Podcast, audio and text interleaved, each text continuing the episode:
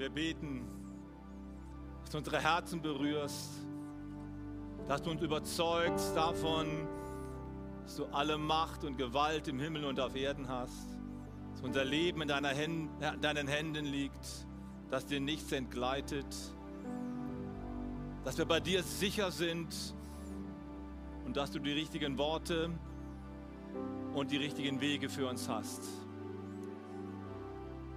Wir beten, dass du uns jetzt berührst, dass du uns stärkst in unserem Glauben und im Vertrauen auf dich. Und dass wir fassen können, dass du mit unserem Leben etwas vorhast. Dass du einen Plan hast und dass wir einen Unterschied machen können. Jeder Einzelne und wir als Kirche. In Jesu Namen. Amen. Amen. Nehmt doch gerne Platz. Nochmal herzlich willkommen, auch am Livestream.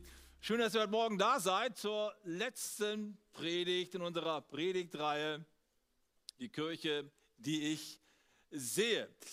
Kurz zum Hintergrund, was haben wir bisher alles schon besprochen und äh, was haben wir versucht zu highlighten? Wir träumen von einer Kirche, die aufgebaut ist auf Grundlagen, Dankeschön, auf Grundlagen, die fest sind, die stabil sind und die eine Kraft entfalten in unserem Leben und im Leben dieser Stadt und auch in Mönchengladbach.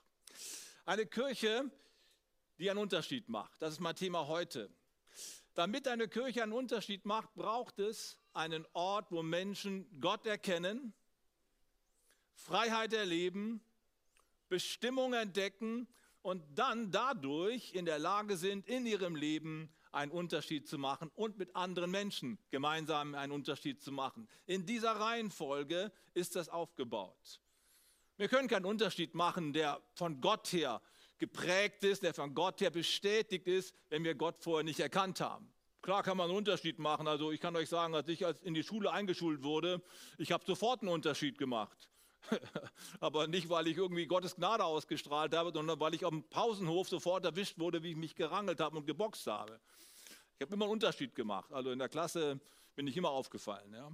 Aber das war nicht von Gott, ja, das war mir so mein eigener Charakter. Also auffallen, Unterschiede machen, das geht schon, aber wir sprechen nicht einfach darum, exotisch zu sein, ja. Wir sprechen darüber, dass wir von Gott her was reintragen in diese Welt. Dazu müssen wir Gott erkennen. Wer Gott erkennt, erlebt Freiheit. Freiheit bedeutet, mein Ballast abzuwerfen und hineinzukommen in die Fülle dessen, was Gott für mich vorbereitet hat, neu zu werden. Das befähigt mich dazu, auch den Plan Gottes zu entdecken und wirklich überwältigt zu sein mit dem, was Gott mit meinem Leben vorhat. Das ist eine der schönsten Dinge, die es überhaupt gibt im Leben mit Jesus Christus, zu begreifen, dass Gott mich nicht nur einfach haben möchte, sondern was vorhat mit mir. Und das wiederum bringt uns zu dem Punkt, dass wir dann einen Unterschied machen können. Da sind wir heute Morgen. Der vierte Punkt. Ja, ist das so, dass Christen einen Unterschied machen sollten? Ist das so, dass du auffallen solltest? Naja, äh, manche Leute haben wahrscheinlich mehr so einen Reflex, ihr lasst mich bitte in Ruhe, ja, ich möchte ein ruhiges und stilles Leben führen. Das steht doch auch in der Bibel, dass das Gott angenehm ist. ja, schon, das ist wahr. Aber Jesus hat seine, sein Teaching damit begonnen, dass er von vornherein gesagt hat, ich möchte gerne, dass diejenigen, die mir nachfolgen, auffallen.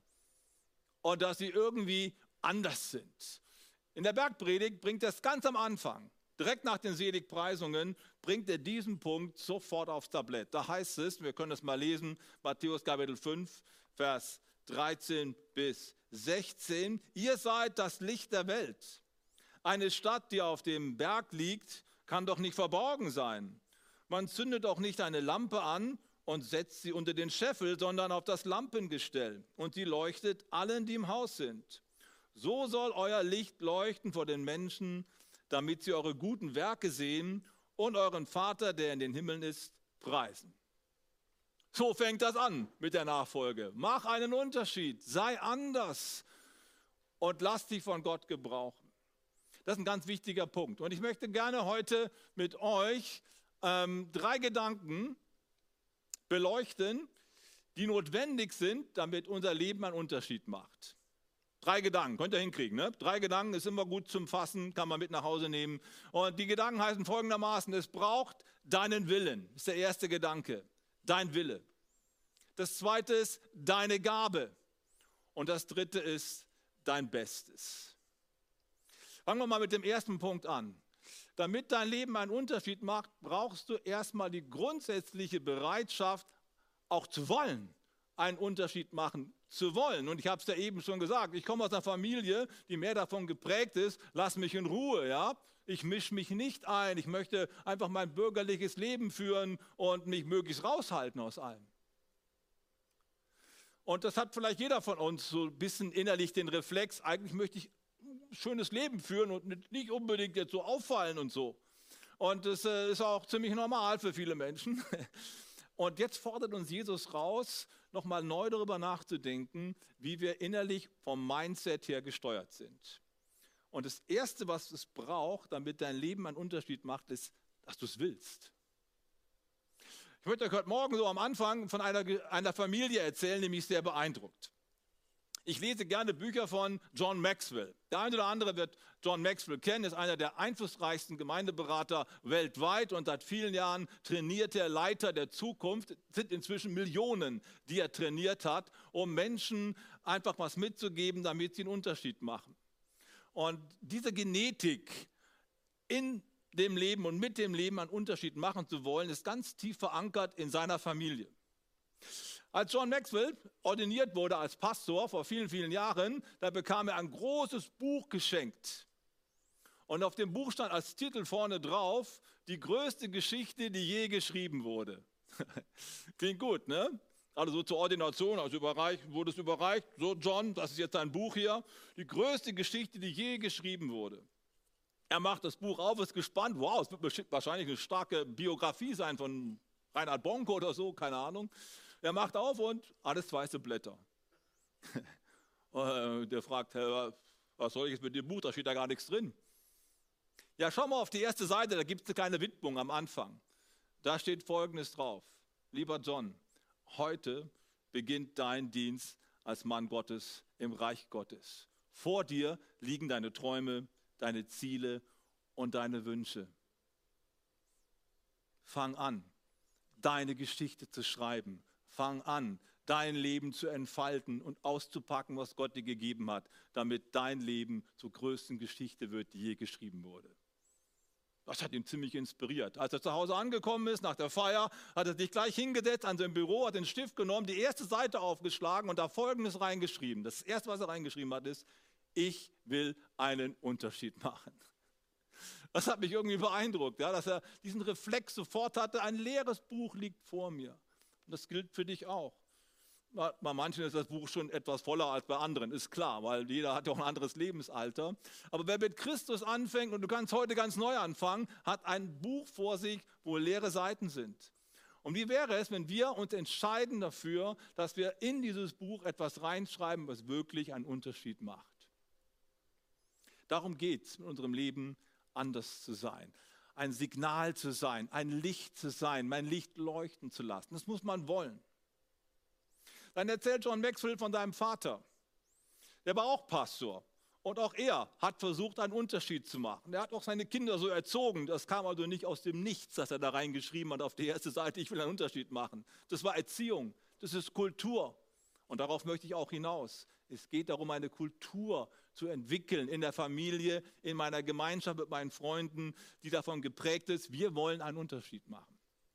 Als sein Vater alt geworden war, kam er ins Altersheim. Mit 79, seine Frau war gestorben und er ähm, konnte sich selber nicht mehr versorgen. Er kam also ins Altersheim mit 79 und äh, dort hat er sich dann erstmal den anderen Bewohnern vorgestellt. Guten Tag, mein Name ist Melvin Maxwell und ich bin der neue Nachbar hier. Oh, schön, Melvin, schön, dass du da bist. Und außerdem, ich bin auch der neue Pastor hier im Haus. okay, also der neue Nachbar ist in Ordnung, aber warum der neue Pastor? Na, es gibt noch keinen Pastor hier, also mache ich's. Und so hat er also einen nach dem anderen besucht auf seinem Zimmer, hat sich vorgestellt, ich bin Melvin Maxwell, ich bin der neue Pastor hier. Und äh, hat dann äh, Gottesdienste anberaumt, hat sich einen Raum geben lassen, hat alle eingeladen. Jeden Sonntag Gottesdienst gefeiert. Erstmal kam einer, dann kamen zwei, dann drei, dann fünf, dann zehn und am Ende, nach einiger Zeit, war das Haus gepackt voll. Der Raum war jeden Sonntag grappelvoll und er hat eine neue Gemeinde gegründet im Altersheim.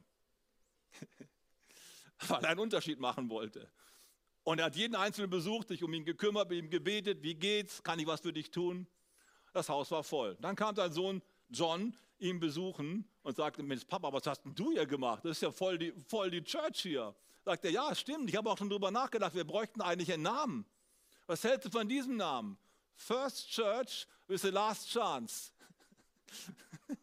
Erste Kirche mit der letzten Chance. Wie wäre es damit? Nun, keine Ahnung, ob er das umgesetzt hat, aber sein Enkelsohn, also der Sohn von John Maxwell, hat das alles mitbekommen, wie sein Vater reagiert hat, wie der Großvater reagiert hat und hat im Alter von neun Jahren die Entscheidung getroffen, ich mache es genauso. Mein Leben soll einen Unterschied machen. Also sagt er zum Papa, äh, Papa, ich habe mir was einfallen lassen, wie mein Leben einen Unterschied machen kann. Ich werde jetzt in die Schule gehen und ab sofort allen möglichen Leuten die Türe aufhalten. Hat er dann auch gemacht. Und dann kam er zurück und sagte, Papa hat funktioniert. Die haben mich alle angestrahlt und waren total begeistert. Und ich habe darüber nachgedacht, wie ich es noch besser machen könnte.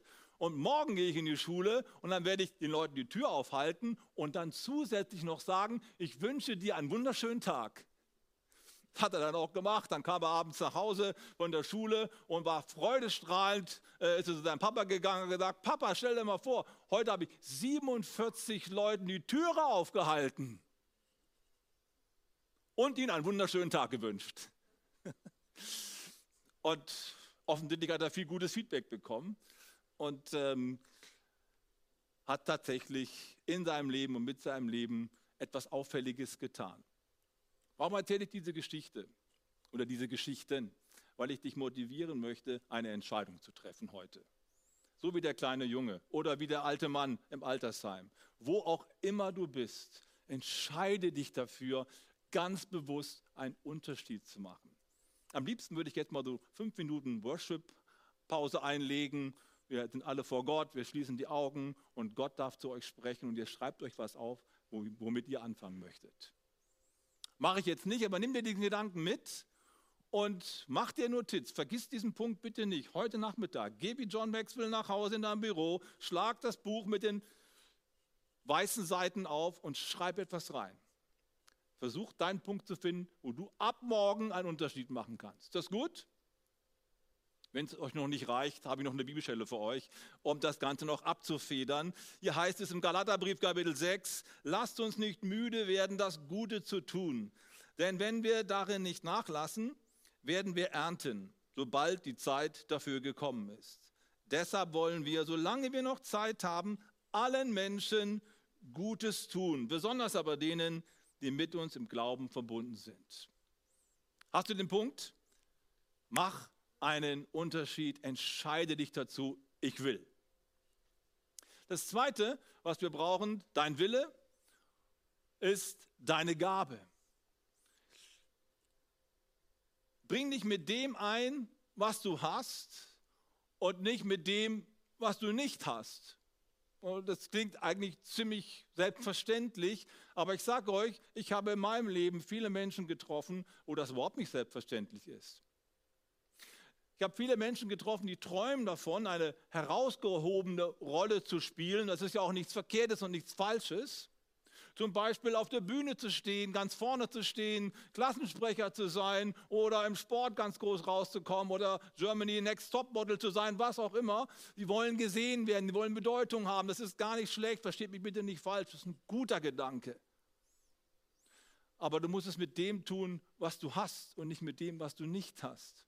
Weißt du, wenn du, wenn du ein großer Musiker sein möchtest, aber du kannst nicht singen, aber du bist dafür gut im handwerklichen Bereich und kannst quasi ähm, hier die Heizungen warten und die in Schuss halten, dann wäre es total schade, wenn du sagst, nee, das mache ich nicht, ist ein kleiner Job, der ist nicht gut, gefällt mir nicht, ich möchte groß rauskommen.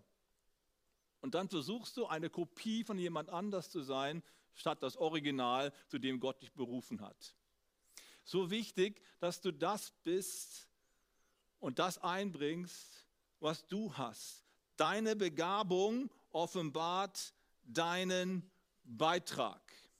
Und weil ich gerade beim Geschichten erzählen bin, ich liebe einen Film, vielleicht kennt ihr ihn auch, er heißt Das Wunder von Bern. Kennt ihn jemand? Wunder von Bern? Doch, eine ganze Menge. Warum ist der Film so bedeutsam, zumindest für mich? Nun, weil er die Geschichte ist von einem Jungen, der dabei gewesen ist, wie Helmut Rahn im Jahre 1954 das wichtigste Tor Deutschlands geschossen hat, was jemals im, 20. Jahrhundert geschossen wurde. Das 3 zu 2. Im Endspiel gegen Ungarn, das war das wichtigste Tor, was ein deutscher Stürmer jemals schießen konnte. Aus verschiedenen historischen Gründen, die ich jetzt nicht erkläre. Jedenfalls, die Geschichte, die erzählt wird, ist, von, ist die Geschichte eines Vaters, der vom Krieg nach Hause kommt und der, er trifft dort einen Sohn an, der schon zehn Jahre alt ist, den er noch nie gesehen hat. Dieser Sohn heißt Matthias und spielt leidenschaftlich gerne Fußball.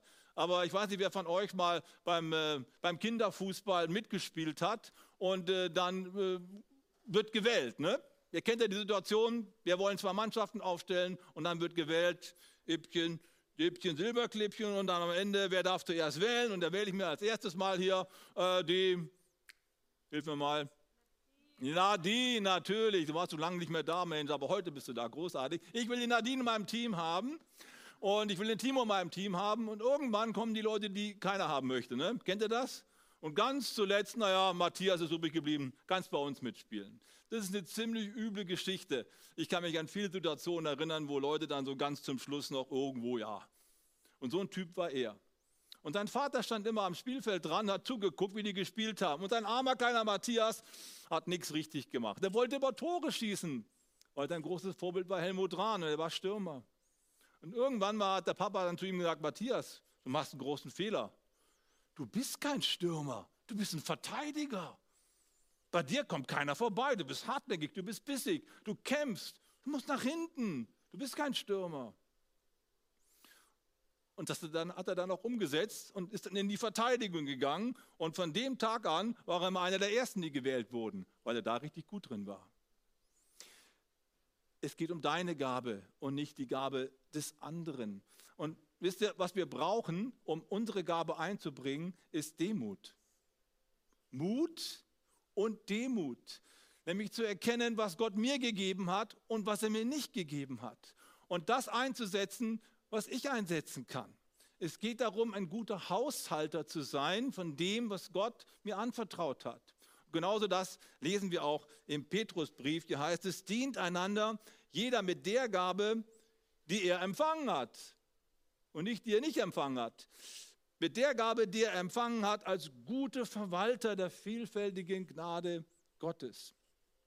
Sei doch ein guter Verwalter von dem, was Gott dir gegeben hat. Darum geht's. Es braucht deinen Willen, es braucht deine Gabe und das dritte ist, es braucht dein Bestes. Und auch hier, es geht nicht um das Beste, sondern es geht um dein Bestes. Ich möchte noch einen Bibeltext lesen, der letzte Bibeltext für heute Vormittag aus dem 1. Korintherbrief, Kapitel 3. Da sagt Paulus folgendes: Das Fundament ist gelegt und niemand kann je ein anderes Fundament legen. Es ist Jesus Christus. Wie nun aber jemand darauf weiterbaut, ob mit Gold, Silber, Edelstein, Holz, Schilfrohr oder Stroh, das wird nicht verborgen bleiben. Der Tag des Gerichts wird bei jedem ans Licht bringen, welches Material er verwendet hat. Denn im Feuer des Gerichts wird das Werk jedes Einzelnen auf seine Qualität geprüft werden, auf seine Qualität geprüft werden, auf sein Bestes hin geprüft werden. Wenn das, was jemand auf dem Fundament aufgebaut hat, die Feuerprobe besteht, wird Gott ihn belohnen. Aber was für ein, was für ein sehr eindrücklicher Text. Das Fundament ist gelegt, für jeden von uns das gleiche Fundament, Jesus Christus. Wir werden nicht durch unsere Werke, durch unsere Gabe, durch unseren Einsatz gerettet bei Gott, sondern allein durch das, was Christus getan hat. Könnt ihr Amen sagen? So ist es. Aber jetzt geht es darum, was mache ich jetzt aus dem? Was mache ich aus dem Fundament, was Gott mir gegeben hat?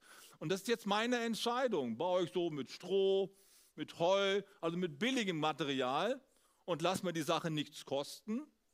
Ich mache so quasi nebenher oder gebe ich mein Bestes? Ich packe das Silber raus, ich packe das Gold raus, ich nehme die Edelsteine und das will ich einsetzen fürs Reich Gottes und für mein Leben, für Gott. Darum geht es. Es ist eine Entscheidung, die man treffen muss. Du brauchst einen Willen, du brauchst die Gabe und du brauchst nicht nur die Gabe, du brauchst das Beste. Und hier kommt nochmal ein Film. Also heute habe ich es mit Film, aber ich möchte euch ein bisschen mit reinnehmen in die Lebenspraxis. Den Film habe ich vor kurzem gesehen, der hat mich ziemlich begeistert. Vielleicht kennt ihn jemand. Der, der Film heißt Eddie the Eagle. Kennt jemand Eddie the Eagle? Also ein paar ganz, ganz, ganz wenige. Ja, Eddie the Eagle ist ein Hammerfilm. Er ist die Verfilmung einer wahren Geschichte eines Engländers namens Michael Edwards, der im Jahre 1988 an den Olympischen Winterspielen teilgenommen hat, und zwar als Skispringer. Und was daran Besonderes? Nun, er war der erste Skispringer, den England jemals entsendet hat. Meine, wir wissen alle, England ist zwar ein großes Fußballland, ja, zumindest wollen sie immer groß sein, äh, aber Wintersport? Hast du schon mal einen Engländer von der Skischanze springen sehen? Ich nicht. Und das hat der Eddie im Alter von so 23 Jahren auch gecheckt. Und er hat sich gedacht, da geht da gar keiner hin von uns. Wir haben den Sport gar nicht. Das ist meine Chance. Ich könnte da hingehen. Dann fängt er so ungefähr mit 23 an, das Skispringen zu lernen. Und ich meine, ist schon mal von euch jemand auf die Skischanze hochgegangen? War schon mal jemand ganz da oben? Da wird es dir gruselig, oder, wenn du da runter schaust. So hier in Winterberg oder so aus dem Sauerland. Das ist der Horror. Du stehst da oben, du guckst in einen gähnenden Abgrund rein und jetzt sollst du dich da auf die Skier draufsetzen und einfach mal rüberwuppen. Hallo? Und das fängt mit 40 Meter an, das ist die kleinste Schanze, mit 40 Meter. Und der Kerl ist 23, ist noch nie Ski gelaufen in seinem Leben und denkt, ich mach das.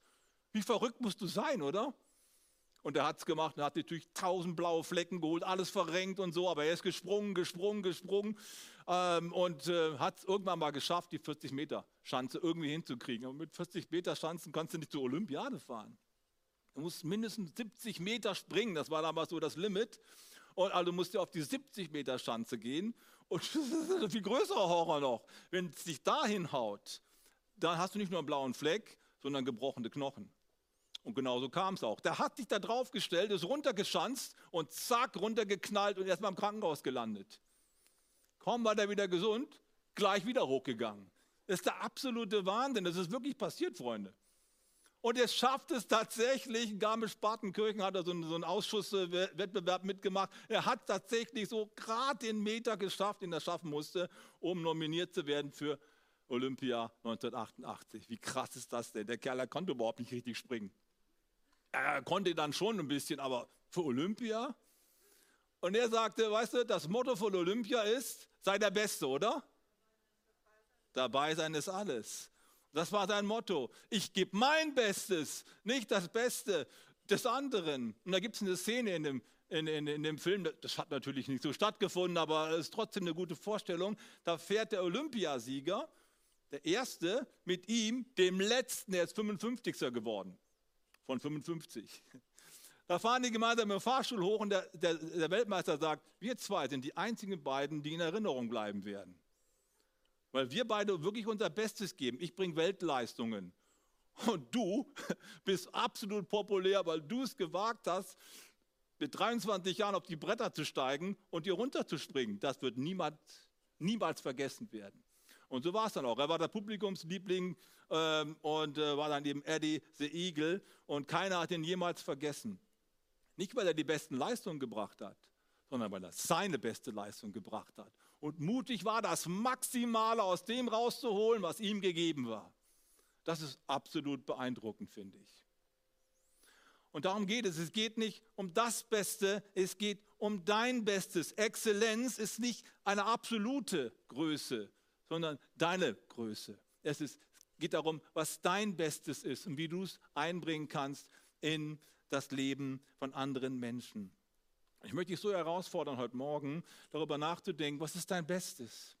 Warum ist es wichtig, sein Bestes zu geben?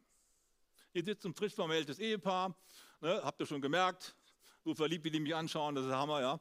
Und ähm, ich bin davon fest überzeugt, du gibst dein Allerbestes, um deiner Frau das beste Modell von Ehemann zu sein, was es nur gibt. Davon bin ich fest überzeugt, sonst hättet ihr nicht geheiratet vor ein paar Monaten, das doch ganz klar. Und das hat dich überzeugt. Und dadurch, dass ein, ein Mensch einem anderen Menschen zeigt, ich gebe mein Bestes für dich, macht das einen Eindruck auf den anderen Menschen, ich bin offensichtlich was wert, offensichtlich bin ich kostbar, offensichtlich ist es was Besonderes, was in meinem Leben ist. Und das erhöht deinen Wert, weil der andere sich so viel Mühe gibt. Und so ist es bei allen Dingen. Immer da, wo ich richtig Gas gebe, wo ich mich investiere, Zeit investiere, Geld investiere, Kraft investiere, wird die Sache, in die ich mich investiere, bedeutsam und wichtig. Und plötzlich steckt das andere an und die denken, was macht denn der da die ganze Zeit? Warum ist der da so wirklich so fieberhaft unterwegs, was aufzubauen? Irgendwie steckt das an. Und genau darum geht es im Reich Gottes. Es geht nicht darum, dass wir die beste Kirche, die exzellenteste Kirche der Welt sind und dass du der beste Christ bist, der jemals auf dieser Welt gelebt hat. Aber du solltest die beste Variante deiner selbst sein, die möglich ist. Und das macht einen Unterschied, weil das das hochhebt, was wir miteinander feiern. Wenn du dich hier einbringst, in der Kirche für Gott einbringst, dann wird Gott geehrt. Und es gibt so zwei verschiedene Mentalitäten, die ich im Laufe meines Lebens beobachtet habe. Es gibt die Mentalität von Menschen, jetzt mal auf die Kirche bezogen, die könnte man vielleicht so beschreiben. Wir können froh sein, dass ich überhaupt komme. Ihr könnt froh sein, dass ich überhaupt ein bisschen mitarbeite. Ihr könnt froh sein, dass ich überhaupt mal eine Spende überweise. Solche Mentalitäten kennt ihr vielleicht auch. Das aber zum, bringt aber zum Ausdruck, so wichtig ist mir die Sache auch nicht. Der liebe Gott kann dankbar sein, dass ich überhaupt an ihn glaube. Ne? So etwa in dieser Art. Das ist die eine Mentalität. Da wird keine Power rauskommen. Das wird niemanden anstecken und es macht auch keinen Spaß. Und dann gibt es die anderen, so wie der Adam hier. Adam brennt für Jesus. Und demnächst wird er sich nochmal weiter trainieren lassen irgendwo, um noch mehr Impact zu haben. Und er gibt Vollgas, da wo er von Gott eingesetzt wird. Und ich, ich lege das mal nicht rein, weil ich dich kenne, Adam, wenn ich es mal darf. Ja.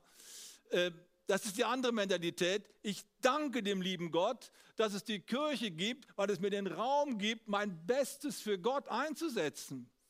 Das ist deine Mentalität. Das habe ich so an dir kennengelernt, Adam. Das schätze ich total. Mal fetten Applaus für Adam. Ja, jetzt ihr euch mal ein bisschen beteiligen. Und ich feiere das bei so vielen von euch, weil ich das bei so vielen schon abgeguckt habe und, und beobachtet habe. Hier sind Menschen, die ihr Bestes geben für Gottes Höchstes. Und das hebt die ganze Sache hoch. Offensichtlich ist es ein Privileg, für Gott sein Bestes zu geben. So sollten wir denken. Das möchte ich euch gerne so ins Herz reinlegen. Es ist ein Vorrecht, dass ich mich überhaupt einbringen darf, dass ich ein Teil von Gottes Mannschaft sein darf. Ich bin auserwählt von Gott, in seinem Team zu spielen. Das macht mich unglaublich stolz. Und da will ich mein Bestes geben. Das ist die Mentalität, die es braucht, wenn Veränderung geschehen soll. Und das bringt mich zum letzten Punkt. Was ist eigentlich eine Kirche, die einen Unterschied macht? Was ist eine Kirche, die etwas ausrichtet? Und wir brauchen ganz, ganz dringend nicht einfach nur Kirchen, liebe Freunde. Wir brauchen Kirchen, die einen Unterschied machen. Seid ihr mit mir? Es gibt viele Kirchen, und, aber es gibt viel zu wenig Kirchen, die einen Unterschied machen, die ganz offensichtlich einen Impact auslösen, andere anstecken.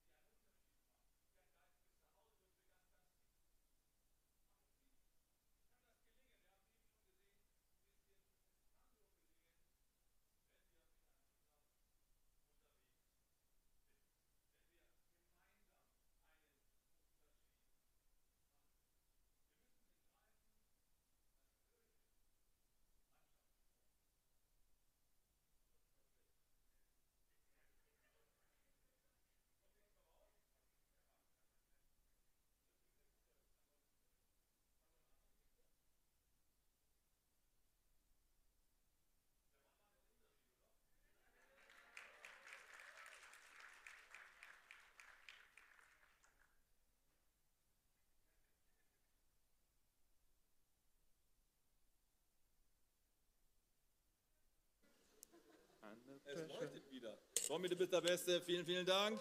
Dein mega Einsatz.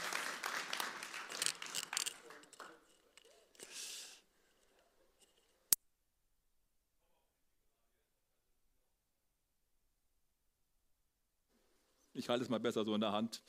Ähm, ja, ich komme auf die Zielgerade. Was wir begreifen müssen ist, wenn wir Kirche sein wollen, die einen Unterschied macht, müssen wir begreifen, dass Kirche Mannschaftssport ist.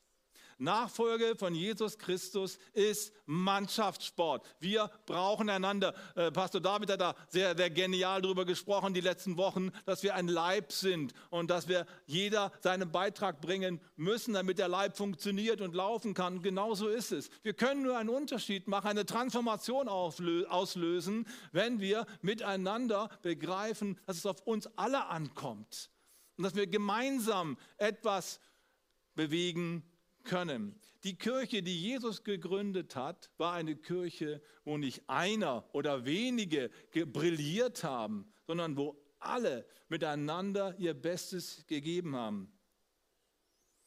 Brian Houston, der Gründer von Hillsong, hat mal gesagt, das gefällt mir sehr gut.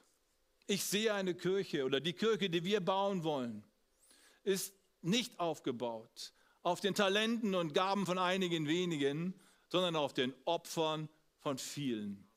Das ist die Kirche, die einen Unterschied macht. Nicht Einzelne bringen sich besonders toll ein, sondern alle bringen ihr Opfer, alle setzen sich ein und machen einen Unterschied. Als Gott die Kirche gegründet hat am Pfingsttag im Jahre 30 oder 33 nach Christus, da wurde nicht Petrus vom Heiligen Geist erfüllt. Und alle schauten den Petrus an, wow, was für ein Superman hier, der hebt, der schwebt hier gerade, ja. Und der kann plötzlich predigen wie ein, wie, ein, wie ein brennendes Haus. Was ist denn mit Petrus los? Gott hat doch nicht die zwölf Apostel die elf Apostel erfüllt. Und alle anderen haben geguckt, wow, was ist mit unseren Jungs hier los? Die sind da voll on fire jetzt. Krass, wir feuern sie an. Das ist toll, was Gott mit ihnen gerade macht. Nein, Gott hat den Heiligen Geist auf alle ausgegossen, die da gewesen sind, auf alle 120. Jeder hat eine Feuerzunge empfangen. Jeder hat eine Geistesgabe empfangen. Alle waren on fire. Und das hat den Unterschied gemacht. Kirche, die einen Unterschied macht, ist Kirche, wo jeder einen Unterschied macht. Und du bist dazu berufen, mit anderen zusammen einen Unterschied zu machen. Und das kann eine Kirche hervorbringen, die in einer Stadt, in einer Region etwas auslöst und Menschen ein geistiges Zuhause bietet. Wir machen das ja nicht für uns, Freunde. Wir machen das ja nicht zu unserem Vergnügen, sondern wir haben eine unglaubliche Aufgabe, miteinander einen Raum zu schaffen, an dem Menschen heil werden, an dem Menschen und Kraft empfangen von Gott. Und deswegen lohnt es sich hierfür, sein Bestes zu geben, seine Gabe zu geben und zu sagen, ich will. Ich möchte euch gerne einladen, zum Schluss des Gottesdienstes oder zum Schluss der Predigt, wir sind noch nicht am Ende, mit mir aufzustehen und darüber nachzudenken, was könnte deine Antwort sein? Was könntest du jetzt als nächsten Schritt gehen, um einen Unterschied zu machen? Ich komme gleich nochmal nach vorne, weil ich mit euch beten möchte. Aber ich möchte so sehr ans Herz legen, dich jetzt in dieser Zeit, wo wir noch einmal uns aufmachen zum Lobpreis, von Gott inspirieren zu lassen. Was könnte mein Ich will sein? Was könnte meine Gabe sein? Was könnte mein Bestes sein? Und dann wollen wir es gemeinsam zusammenlegen zur Ehre Gottes. Seid ihr ready? Vater, wir danken dir von ganzem Herzen, dass du uns meinst, dass du uns privilegiert hast, einen Anteil zu haben an deiner Schöpfung, Anteil zu haben an deinem Werk hier auf dieser Erde. Und wir träumen davon, von einer Kirche, die Transformation auslöst und zurückbringt, was gestohlen wurde, geraubt wurde. Danke, Vater, dass wir einen Anteil haben dürfen an der Wiederbringungsaktion Gottes jetzt und hier in dieser Zeit. Wir kommen dir jetzt entgegen und beten dich dafür an. In Jesu Namen. Amen.